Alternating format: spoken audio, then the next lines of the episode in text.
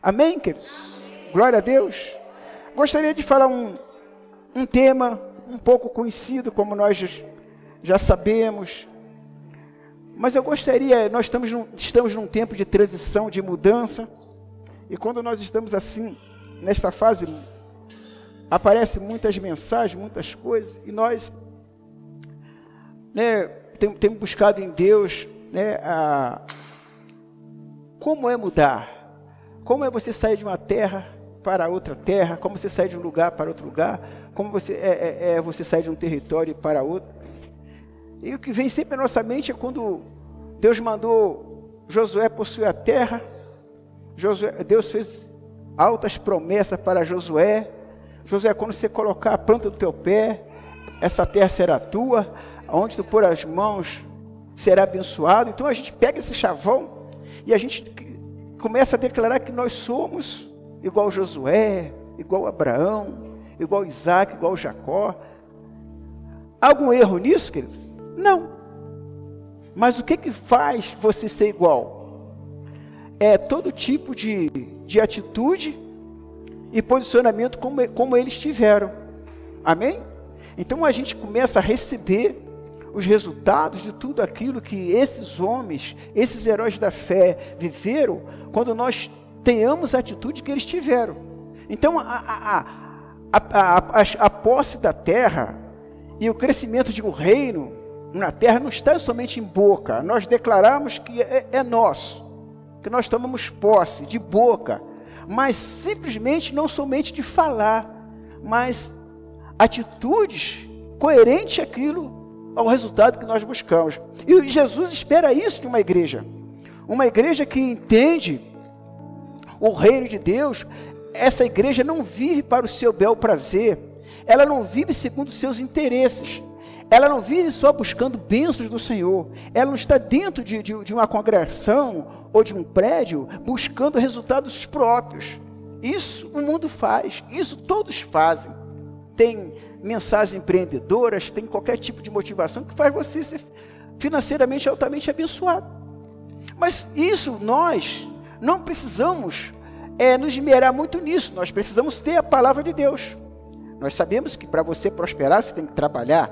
Nós sabemos que para você ser um advogado, você tem que fazer direito. Nós sabemos que você, para ser é, é um, ou melhor, um arquiteto, você tem que fazer arquitetura. Se quiser ser um engenheiro, você tem que fazer engenharia. E por aí afora. Então, isso não, não te afasta, não te inclui de você crescer profissionalmente e ser um alto semeador no reino de Deus. Você não precisa ser um pastor, ser uma pastora, um apóstolo ou um profeta, mas você tem uma missão de contribuir com o reino de Deus. Deus me chamou para me ganhar dinheiro para investir no reino de Deus. Amém? Você está entendendo?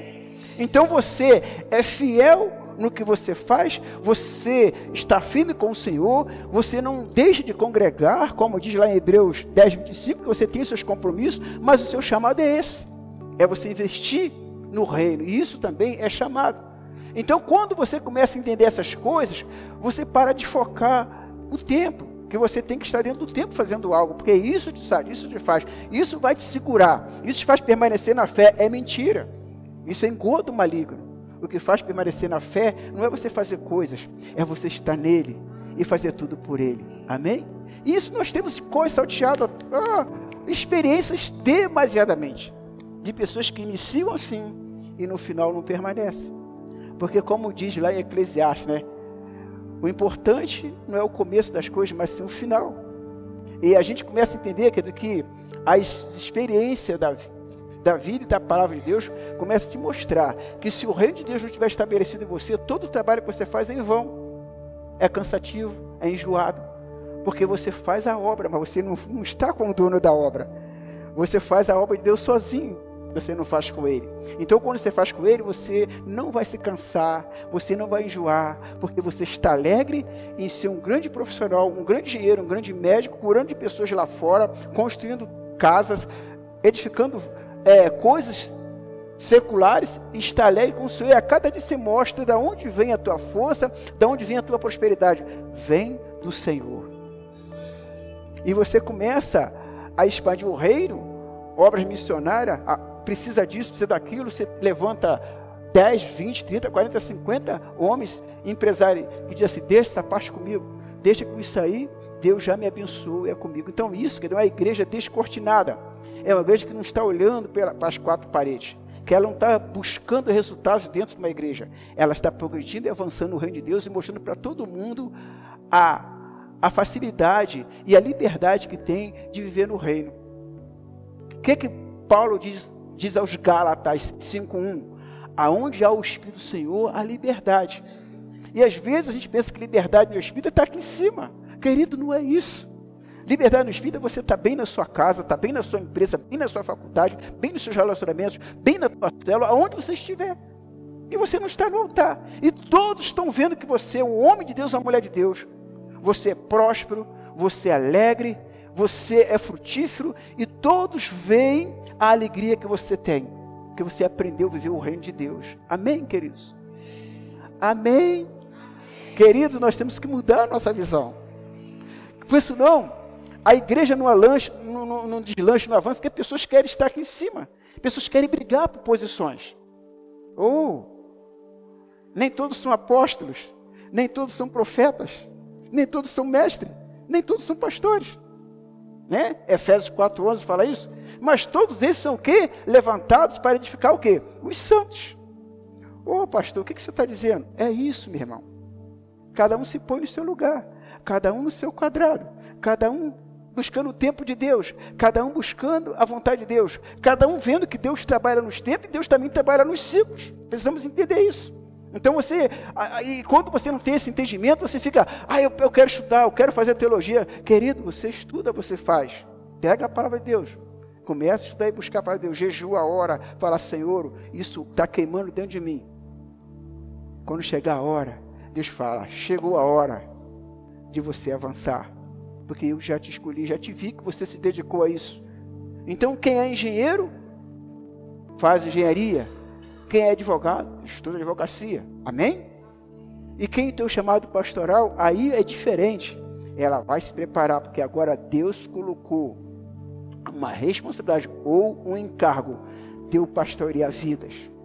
Você não buscou, você não forçou. Foi Ele que te tirou. Vem cá, meu filho. Amém? Mas hoje eu contar as pessoas que se projetam. Deus não mandou. Sinônimo de dinheiro, sinônimo de, de, de ostentação não é, querido. Você não sabe o que é ser pastor. Você está disposto a chorar? Você está disposto a chorar? então, vá. Está disposto a sofrer pelos outros? Então vá. Você quer sofrer a dor que o outro sofre? Então vá.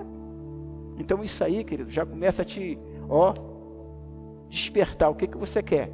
Você viu o que, que Elias falou para Eliseu? Eliseu, dura coisa tu pediste, tu não sabe o que você está pedindo. Você está vendo os sinais acontecer aí, né? Bom, né? E ele falou assim: Eu quero dobrado o sofrimento, a unção, tudo. Sabe o que, querido? Estava disposto também a padecer e aprender a sofrer pela obediência, como Jesus fez. Não é isso que fala lá em Hebreus 5, fala a memória, 7? Jesus aprendeu a obedecer pelo que sofreu. Sofrimento faz parte de uma obediência. Sofrimento faz parte de um propósito. Porque Jesus sofreu. Os apóstolos sofreram e hoje nós na, na, nós, na igreja atual, não queremos sofrer. Nós queremos churrasco, nós queremos bebida, nós queremos lazer. Mas na hora que vem a aprovação, e aí, meu irmão, está preparado? E aí, você não estava preparado para o dia difícil. Todo mundo prega facilidade. Todo mundo prega que o Senhor é o meu pastor e nada me faltará. Deitar me faz repousar em pasto verdejante. Glória a Deus, aleluia. Vai chegar um dia que você vai sair do pasto verdejante e vai deitar no chão. Ué, mas Deus falou. Ué, o meu filho nasceu numa manjedoura sendo dono do ouro e da prata. Ele sendo rico se fez pobre para enriquecer vocês que são pobres. Vocês não querem essa experiência? Oh, peraí, olha para mim. Então, como você se vê? Esse é o nosso Como você se vê? Que tipo de pessoa você se enxerga? Como você se vê? Então, queridos, sinceramente, amados, temos que mudar a nossa visão. Quem é da terra fala de coisas da terra, quem é do céu fala de coisas do céu. Esse é o padrão de vida do reino. Jesus não veio para falar da terra, embora tenha nascido como homem aqui na terra, mas ele era fruto da divindade, fruto celestial. Então a origem dele é o céu, a cultura dele é o céu. E nós, queridos, apesar de sermos pessoas pecadoras, semente adâmica da terra, mas nós temos a semente de Jesus, a natureza de Cristo, após você ter aceitado Ele como seu Salvador. Você tornou co-herdeiro com Ele. Então a nossa origem passa a ser a origem do céu, como Jesus é. Se você aceitou, se eu aceitei. Embora nós vivemos aqui nessa terra, mas você foi direcionado agora, foi transicionado agora para viver o reino. Que bênção, né? Que maravilha. Então você sai daquele nível da alma, aquele nível egocêntrico, aquele nível murmurador, aquele nível mesquinho, que a tua alma grita, que ela fala, que ela discute. Você fala: Não, agora eu vou ter que mudar meu nível. Agora eu nasci de novo. Agora eu sou nova criatura. Agora eu faço como Paulo falou. 2 Coríntios 5,17, agora eu estou em Cristo, agora eu sou nova criatura, isso me impacta, isso eu não posso mais ser o mesmo homem, a nova mulher. Parece que eu vivo as coisas terrenas ainda, não mudou nada em mim, então eu começo a ser agora confrontado dentro da minha alma. Por que você não mudou ainda? Por que você ainda é aquela mesma criatura, os mesmos desejos, as mesmas concupiscências, as mesmas vontades, os mesmos olhares? A mesma cobiça. Não mudou nada. Não mudou nada. É a mesma que é velha criatura. Mas Paulo começa a dizer assim: agora, aquele que está em Cristo, nova criatura é. As coisas velhas estão para trás. Então o que, é que nós fazemos, querido? Nós começamos então a desconstruir o que nós construímos. Amados, isso é sério. É melhor do que se pegar qualquer sermão do mundo, é o melhor sermão é você entender quem é você, como você se vê. Então, se eu sou nova criatura, esse pequeno versículo tem que falar comigo. Eu não posso mais voltar atrás. Eu não posso mais viver como eu vivia antes. Qual é os meus desejos, as minhas paixões, os meus costumes? De que, que eu estou me alimentando? O que, que eu mais como? O que, que eu mais me alimento? A minha alma. Fala a Deus. Queridos, é isso que é uma igreja gloriosa. Uma igreja que Deus mexe, uma igreja que Deus move, uma igreja que o propósito se cumpre na vida dela. Essa igreja que se preocupa com a sua conduta, como você está lidando com você. Você é templo do Espírito Santo. Você é imagem e semelhança de Deus. Como você tem se conduzido? Como você se vê? Ou como uma prostituta, ou como um prostituto, ou como um ladrão, ou como uma ladra, ou como mentiroso, ou como verdadeiro? Hein? Essa é a questão, queridos, que faz a diferença nesse mundo.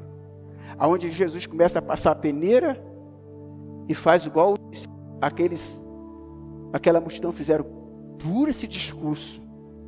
Dura esse discurso. Para nós não interessa isso. E poucos foram saindo. Jesus então começa a olhar para aqueles que, fica, que ficaram.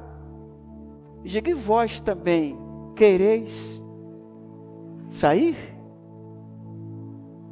Aí Pedro, muito altivo, levanta a palavra e diz: Não, Senhor. Somente o Senhor tem a palavra da vida eterna. Para onde nós iremos? Você está entendendo, mas Eu gostaria que nessa noite você entendesse isto. O lugar que você tem que estar. Como você se vê? Se você está, querido, nessa situação, se vê. O que, que você tem feito com a tua vida? Olhe para você. O Senhor simplesmente quer que nós venhamos nesse mundo ser uma referência de, de reino, para que eles possam ver que você nasceu de novo, que a autoridade que você tem vem dele, mas que você não é praticante das coisas corruptas deste mundo. Você não é mentiroso, você não é um sujo, mas você é limpo. Faça igual Isaías fez no capítulo 6.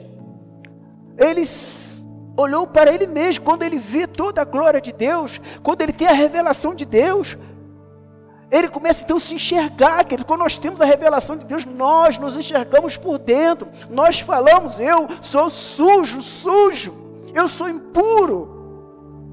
É isso que eu sou. E às vezes, querido, nós queremos mostrar algo que não somos. Falamos coisa que não somos. Até quando nós oramos mais do que outras pessoas, nós achamos que somos mais espirituais do que aqueles que não oram tanto quanto nós.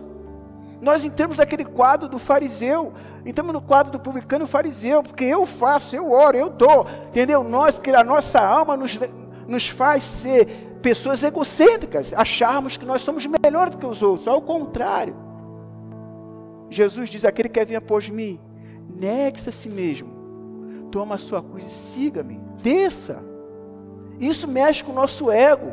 Isso mexe com a nossa resignação, se é a palavra certa que eu estou falando. Você tem que descer. Você tem que descer ao nível de outras pessoas. Para que as pessoas te, te veem pessoas agradáveis, prazerosas, que você possa conversar e que ela possa até pedir ajuda a você, porque ela entende que você é essa pessoa altamente qualificada para ajudá-la. Que ela vê em você essas qualificações de reino que pode influenciá-la e ajudá-la. Você viu como é que muda a história? Então não é meras palavras que eu sou, que eu faço, não, querido, é ter isso em nós. Porque, querido, o mundo está cheio de hipocrisia. Todo mundo conta as suas vantagens. Todo mundo fala de Jesus. Todo mundo prega Jesus. Mas viver o verdadeiro evangelho e passar na peneira, quem pode fazer isso? Ô oh, Senhor, tenha misericórdia, Senhor. Ou se eu tenho misericórdia. Mas nós falamos. Então chegou a hora de nós entrarmos neste lugar e falar: Senhor, eu quero viver essa eternidade. Me veio à minha mente aqui agora, no meu coração, João capítulo 3, verso 31. Nós temos que olhar para o céu, querido. Olha, eu, Deus vai virar essa chave na tua casa. Querido, se você não está bem na tua casa, em nome de Jesus, fecha a tua boca, deixa o falador falar. Fecha a tua boca, deixa a faladeira falar. Melhor coisa que você faz. Você vai virar a chave. O diabo não vai vencer mais. O diabo usa mulher para gritar, usa homem para gritar. Queridos, nós, como igreja, não podemos viver assim mais. Não podemos. Chegou o nosso tempo, querido. O nosso tempo chegou. Chegou a nossa hora de nós mostrarmos para este mundo o Deus que nós servimos. Acabou, querido. Morra. Morra por dentro. Morto não fala. Faça igual Jesus falou com, com Lázaro. Lázaro morreu. Por que, que Lázaro saiu? Porque o morto não fala. Você sabia que o espírito está pronto, certo? Quando ele falou assim, Lázaro, saia, porque Lázaro está morto. Só o espírito que está ouvindo. Lázaro. Porque morto não fala. Talvez o vivo fala, ele questiona. Ele fala: Não, não vou fazer isso, porque ele não morreu. Então escuta, querida. Se o grão de trigo caído na terra não morrer, fica só. João 12, 24. Tem que morrer, querido. Entenda que nós mudamos. A igreja tem que mudar, entender essas coisas. Você tem que morrer. Não é o que você quer. Não é você que dita as ordens. É o Senhor. Não é você que tem que falar, tem o meu jeito, tem que ser. Não, querido está tudo errado, é o Senhor. Olha o que Jesus diz aqui. João diz aqui, capítulo 3 de João, verso 31. Quem vem das alturas certamente está acima de todos, amém? Então nós começamos a ver aqui, ó, a soberania de Cristo. Aquele que vem do alto está acima de todos, ou de cima. Aquele que é da terra permane, pertence à terra e fala como é da terra. Amém? Quero te levar para o céu. Jesus veio do céu. Quem nasceu de novo fala do céu. Apesar de você morar e viver aqui. Mas a nossa argumentação, querido, não é as coisas da terra, é do céu, porque agora nós pertencemos ao céu. Então ele diz, ó, aquele que vem do alto está acima de todos. Então, em primeiro lugar, eu entendo a soberania de Cristo na minha vida. Ele está acima de todos. De todos. Então o que, que eu faço? Agora, eu não falo mais. Jesus está acima de todos. Então, o que, que vai ser? Eu vou agora mudar toda a minha argumentação, todo o meu modo de viver. Porque ele diz bem claro: aquele que é da terra pertence à terra. Olha, e, e fala como é com quem é da terra. Aquele que vem do céu está acima de todos. Queridos, então nós começamos a olhar para Jesus. Mas como você é semelhante a Jesus? Só você olhar para a humanidade de Jesus. Amém? Você olha para a humanidade de Jesus. Jesus foi 100% homem e 100% Deus. Mas ele não agia em todas as ocasiões como Deus, mas como homem. Porque ele tinha que mostrar sua humanidade. Ele tinha que falar das coisas do céu como humano, como homem. Por isso que eu e você temos a natureza de Cristo, segundo Adão, que é Jesus para que nós então, então venhamos viver esta natureza e falar desta natureza, falar do que é do céu. Amados, sinceramente, é, é outro nível, é outro nível que você vive. Você sai do nível do barulho, você, você sai do nível da guerra da terra. Você começa a ser olhado pelas pessoas diferenciado, porque você mudou. Querido, preste bem atenção. E quando você abrir a sua boca, as pessoas vão ver que você não é, não fala desta terra. Mas por que, que você não fala dessa terra? Porque agora eu não vivo a minha vida terrena, embora estou nela. Eu aprendi a viver a cultura do céu. Isso pode ser jovem, isso pode ser adolescente. Então nós temos que, na nossa casa, como diz lá em Deuteronômio capítulo 6, amém? Quem sabe, o que, que fala Deuteronômio 5,6? Você tem que sentar na tua mesa, na tua casa, ensinar o seu filho, colocar os versículos nos umbrais da porta para que ele lembre tudo que ele tem que fazer. Deuteronômio capítulo 6. Então isso é a cultura da igreja. Ensinando seus filhos a caminhar. Deuteronômio capítulo 6 fala isso. Então você começa a entender que Jesus começa a ensinar a igreja a viver a cultura do céu aqui na terra. Então você começa a alinhar os seus filhos, você começa a levar os seus filhos à eternidade, levar os seus filhos a viver o reino, porque você tem ensinado. Glória a Deus por isso. Então vamos lá, versículo 32. Ó, e, e testifica, e testifica o que tem visto e ouvido. Contudo, Ninguém aceita o seu testemunho. Vou repetir de novo o versículo todo para nós entendermos. Quem vem das alturas certamente está acima de todos. Quem vem da terra é terreno e fala da terra. Quem vem do céu está acima de todos e testifica o que tem visto e ouvido. Contudo, ninguém aceita o seu testemunho. Quem, todavia, lhe aceita o testemunho, por sua vez, certifica que Deus é verdadeiro, pois o enviado de Deus fala as palavras dele, porque Deus não dá o Espírito por medida. O Pai o ama ao Filho e todas as coisas têm confiado às suas mãos. Por isso, quem crê no Filho tem a vida eterna, e, que to, e o que todavia se mantém rebelde contra o Filho não verá a vida, mas sobre ele permanece o que? a ira de Deus. Então não vamos falar de ira, nós vamos falar daquilo que nós temos que viver, querido, aqui como igreja, aquilo que Jesus estabeleceu para nós, aquilo que está a nosso direito. Então, mais uma vez eu te pergunto, como você se vê? Então, querido, essa é a grande razão. Como você se vê? Lá em Mateus capítulo 6, do verso 22 ao 23, tem um versículo muito conhecido que você conhece. Então fala de olhos, fala de como você é. E nesta noite, querido, nós vamos sair daqui entendendo essas coisas. Como você se vê. Lá em Provérbios 23, 7, diz assim: Como imagina a sua alma, assim é. Como você se vê, você é.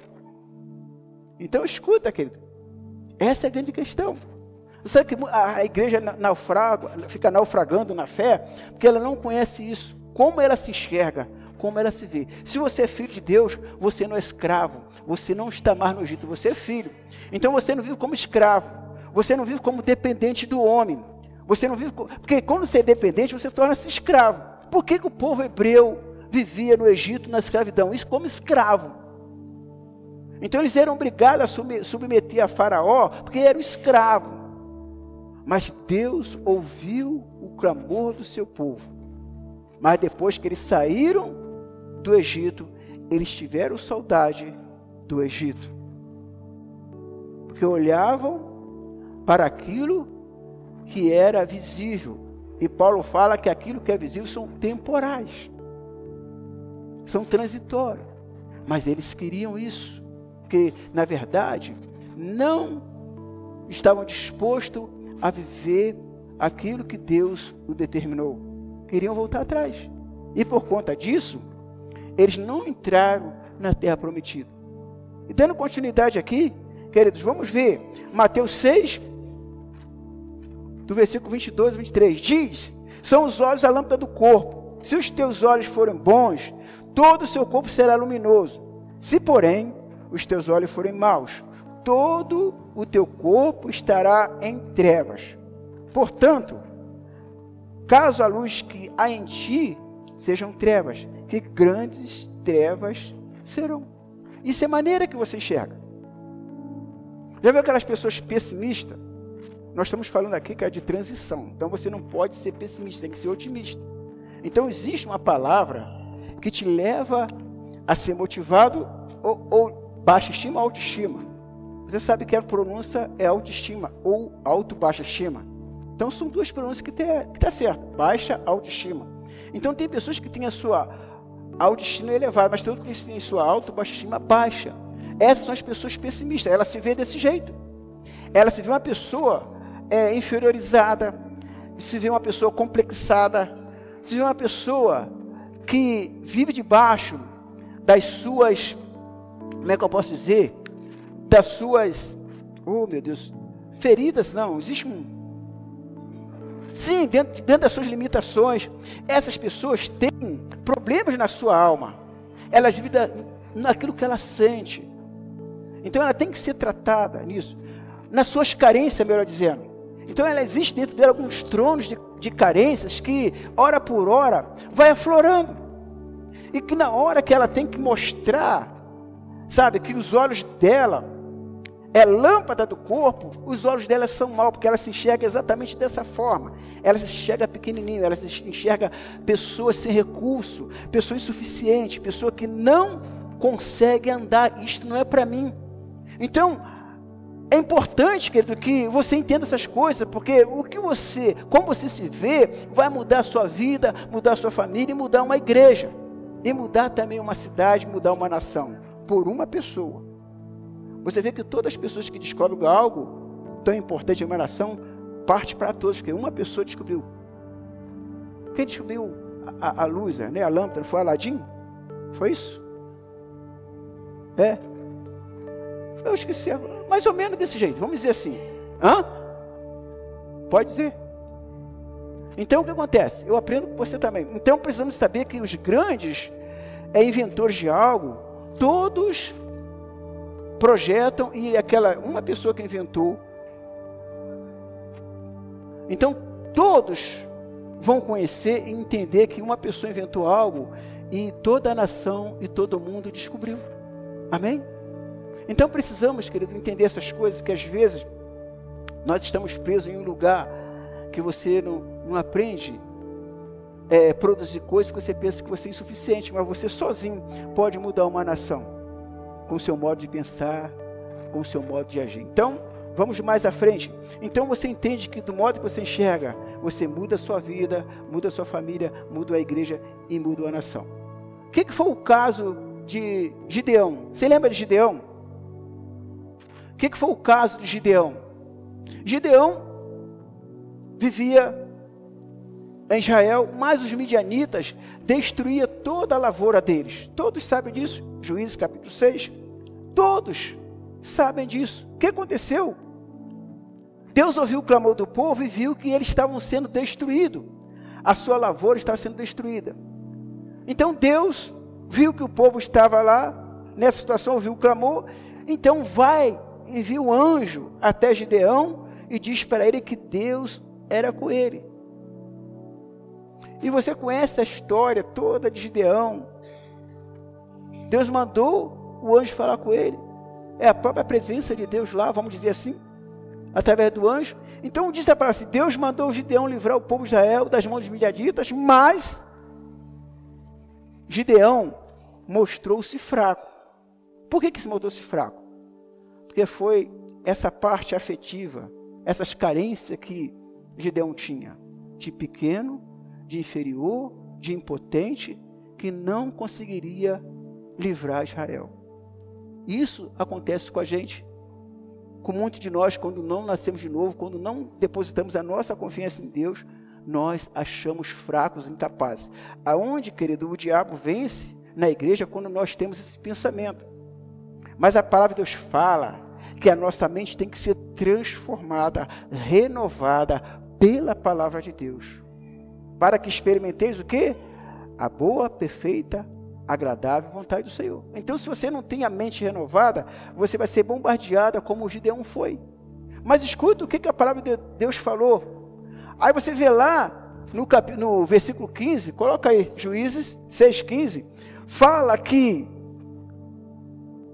como Deus livraria Israel. E Deus começa a falar, então, vamos dar uma salteada nesse capítulo. Ah, Senhor, respondeu ele, respondeu Gideão, como posso libertar Israel? Né? O meu clã ou minha família é o menos importante de Manassés. Eu, e minha, eu sou o menor e minha família é pequena ou de menos influência, né? Lá na terra. Pode até mudar a versão aí se for melhor para eles. Então, ele começa a entender isso. Eu sou menor e meu pai é o menor em Manassés. Vamos lá. Ele me diz: Ai, Senhor meu, com que livrar Israel? Eis que a minha família é a mais pobre em Manassés e eu o menor na casa de meu pai. Você entendeu? Então ele se mostrou inferior, não tem condição. Nós estamos num tempo de transição. Eu quero que você olhe para você. Eu posso, sim, em Cristo Jesus, Ele habita em mim. Eu vou, sim, construir altares para Deus. Eu vou levar o reino de Deus para as pessoas que ainda não conhecem, até nações, porque eu vou trabalhar em cima disso. Escuta aqui. Então você começa a entender esses princípios elementares de Deus. O que que Jesus começa a mostrar para a igreja? Então, nesse momento, ele se sentiu tão pequenininho, tão fraco. Então, ele via os inimigos com os olhos naturais, com os olhos almáticos, com os olhos humanos. Ele não via os midianitas, os inimigos, com os olhos de Deus. Ele se via como derrotado, ele se via como um fraco. Preste bem atenção se isso não acontece com você em alguns momentos. Mas olha o que diz Provérbios 24, 10. Se te mostras fraco no dia da angústia, a tua força é pequena. Então, muitas das vezes, muitos de nós, às vezes, querido, estamos mostrando isso para, o, para os nossos inimigos que nós somos fracos. Ele faz aquele barulho e você se mostra fraco. Você não avança, você não estabelece o reino aqui na terra porque você se sente fraco. Quantas pessoas que dizem assim, eu não faço o que não é para mim? Talvez está até sentado aí, esperando uma oportunidade de que Deus já te deu há muito tempo. Vai e faça como mandei você fazer. Vai e abre o céu. Vai e rasga os céus. Começa a declarar quem você é. Começa a dizer quem você é. E as pessoas se colocam nessa posição. Dando continuidade lá em Gideão, versículo 16. Juízes 6. Olha o que Deus fala com Gideão. Gideão, eu sou contigo. Versículo 16 diz assim: Mas Deus diz: Estou contigo, e ferirás os midianitas como se fosse um só homem. Escuta, ele recebeu uma palavra: Eu sou contigo. e você vai ferir os midianitas como se fosse um só homem. Mas se você continuar lendo, você vê que mesmo assim, Gideão ainda pediu o sinal. Você entende, querido? Mesmo assim, ele ainda pediu um sinal. Você continua lendo lá, que eu não vou ler, que é muito grande. E dessa forma, querido, foi como ele se via: um impossibilitado, um impotente. Você está entendendo, querido? Se você está aqui nesta noite, depositando a sua confiança em mim, você deposita em Deus, querido. Comece a viver a cultura do céu. Eu sou filho do rei. Sobre ele estão todas as coisas. E sobre o meu Jesus, eu vou mover minha vida, eu vou mover a igreja, eu vou remover o meu chamado, tudo eu vou mover em Cristo Jesus. Amém, amados? É isso que nós temos que fazer. A mesma coisa aconteceu com os dez espias, você lembra?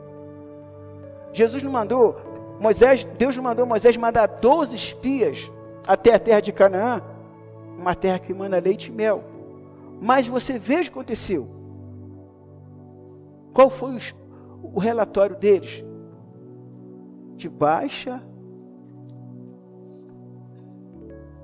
a estima deles lá embaixo. Eles viram os gigantes com os olhos deles, não viram com os olhos de Deus. Então, como você vê, assim vai determinar a sua vida. E a Bíblia fala aqui, querido, em Números 13, 8, diz bem claro: vê como a terra, lá no, verso 18, Números 13, verso 18 diz assim: ó, vê como é a terra, vê como é o povo, vê o que nela habita, se é fraco ou forte, se o povo é muito ou poucos, e se a terra é boa ou má. Está escrito lá, verso 18 a 19. Então ele manda ver, ver se a terra é, é, ver como é a terra, o povo que nela habita, se é fraco ou forte, se é pouco ou muito. Vê se a terra é boa ou má. Você está entendendo? Então, Deus mandou já para eles ver, porque Deus já tinha designou a terra, já sabia como era a terra, mas eles queria que os homens vissem. Quem, quem fosse habitar na terra tinha que ver como era. Deus já sabia. E ele mandou homens para isso. Então, Moisés manda os doze. E a gente vê que eles voltaram. E volta dez. Que enxergaram a terra com os olhos humanos. Não enxergaram a terra como os olhos de Deus. Então, como você vê?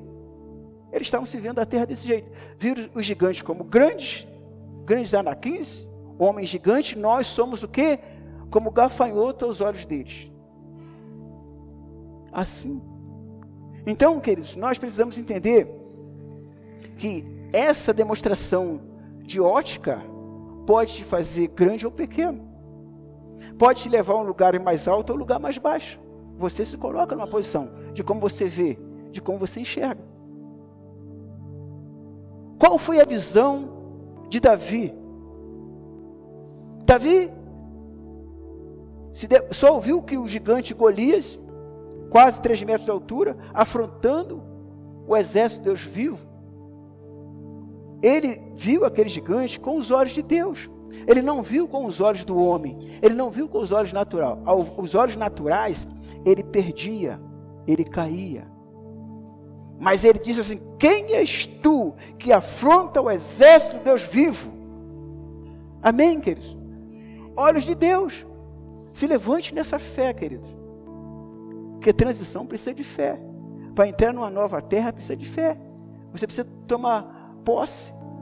Você precisa entender quem você carrega, quem você é. Então você começa a ver como Deus vê. Foi essa a questão de, de Davi. Ele não olhou para o tamanho do gigante, ele olhou para a proporção de quanto ele tinha por dentro. Oh! Hoje mesmo, o Senhor dos Exércitos vai te entregar nas minhas mãos. Eu vou arrancar a tua cabeça e vou dar para que os cães comam. Você viu? Mas não foi só de boca, porque ele carregava isso, ele sabia quem ele era e ele conseguia ver o gigante com os olhos de Deus. Olhe, olhe para os seus gigantes com os olhos de Deus. E precisamos entender isso, querido. Para nós crescermos eu preciso vencer os meus inimigos. Para eles tomarem posse da terra, eles têm que vencer os seus inimigos. Mas existe, querido, alguém que crê, alguém que confia. Mas dentre os dez, levanta Caleb e Josué, que eram homens que entendeu que tinha os olhos de Deus. Diz Caleb aqui no, no verso do 30 ao 33, se me fala a memória, diz aqui, de números 13, então Caleb fez calar o povo perante Moisés e disse: Eia, subamos e possuamos a terra, porque certamente prevaleceremos contra ela. Números 13, do 30 ao 33. Só, só li um pedaço aqui. Essa foi a voz de Josué, ou de Caleb. Subamos, que nós vamos possuir. Então nós sabemos que Deus é. Nós sabemos que que Deus é conosco. E Caleb tinha essa condição. Se você ler todo o versículo, o povo lá no capítulo 14, nesse mesmo versículo você vê que eles infamaram o povo. Continua lendo até o 34, eles infamaram o povo. E lá no capítulo 14 de Números, o povo se levantaram, Moisés, o que é que tu fizeste? Nos tiraste daquela terra para morrermos? Porque esses quatro, esses dez espias infamaram o povo. Continua lendo. Eles mudaram a intenção do coração. Quando você não tem os olhos de Deus, você infama o coração das pessoas, você muda o coração das pessoas. As pessoas começam a olhar tudo negativamente. As pessoas se, se veem como, como uma, uma igreja derrotada. Porque a tua palavra vai levantar o caído. Porque a tua palavra, ela traz vida e traz morte. Provérbios 18, 21 diz o quê? Que na boca está o poder aqui, da vida e da morte. O que você fala, levanta.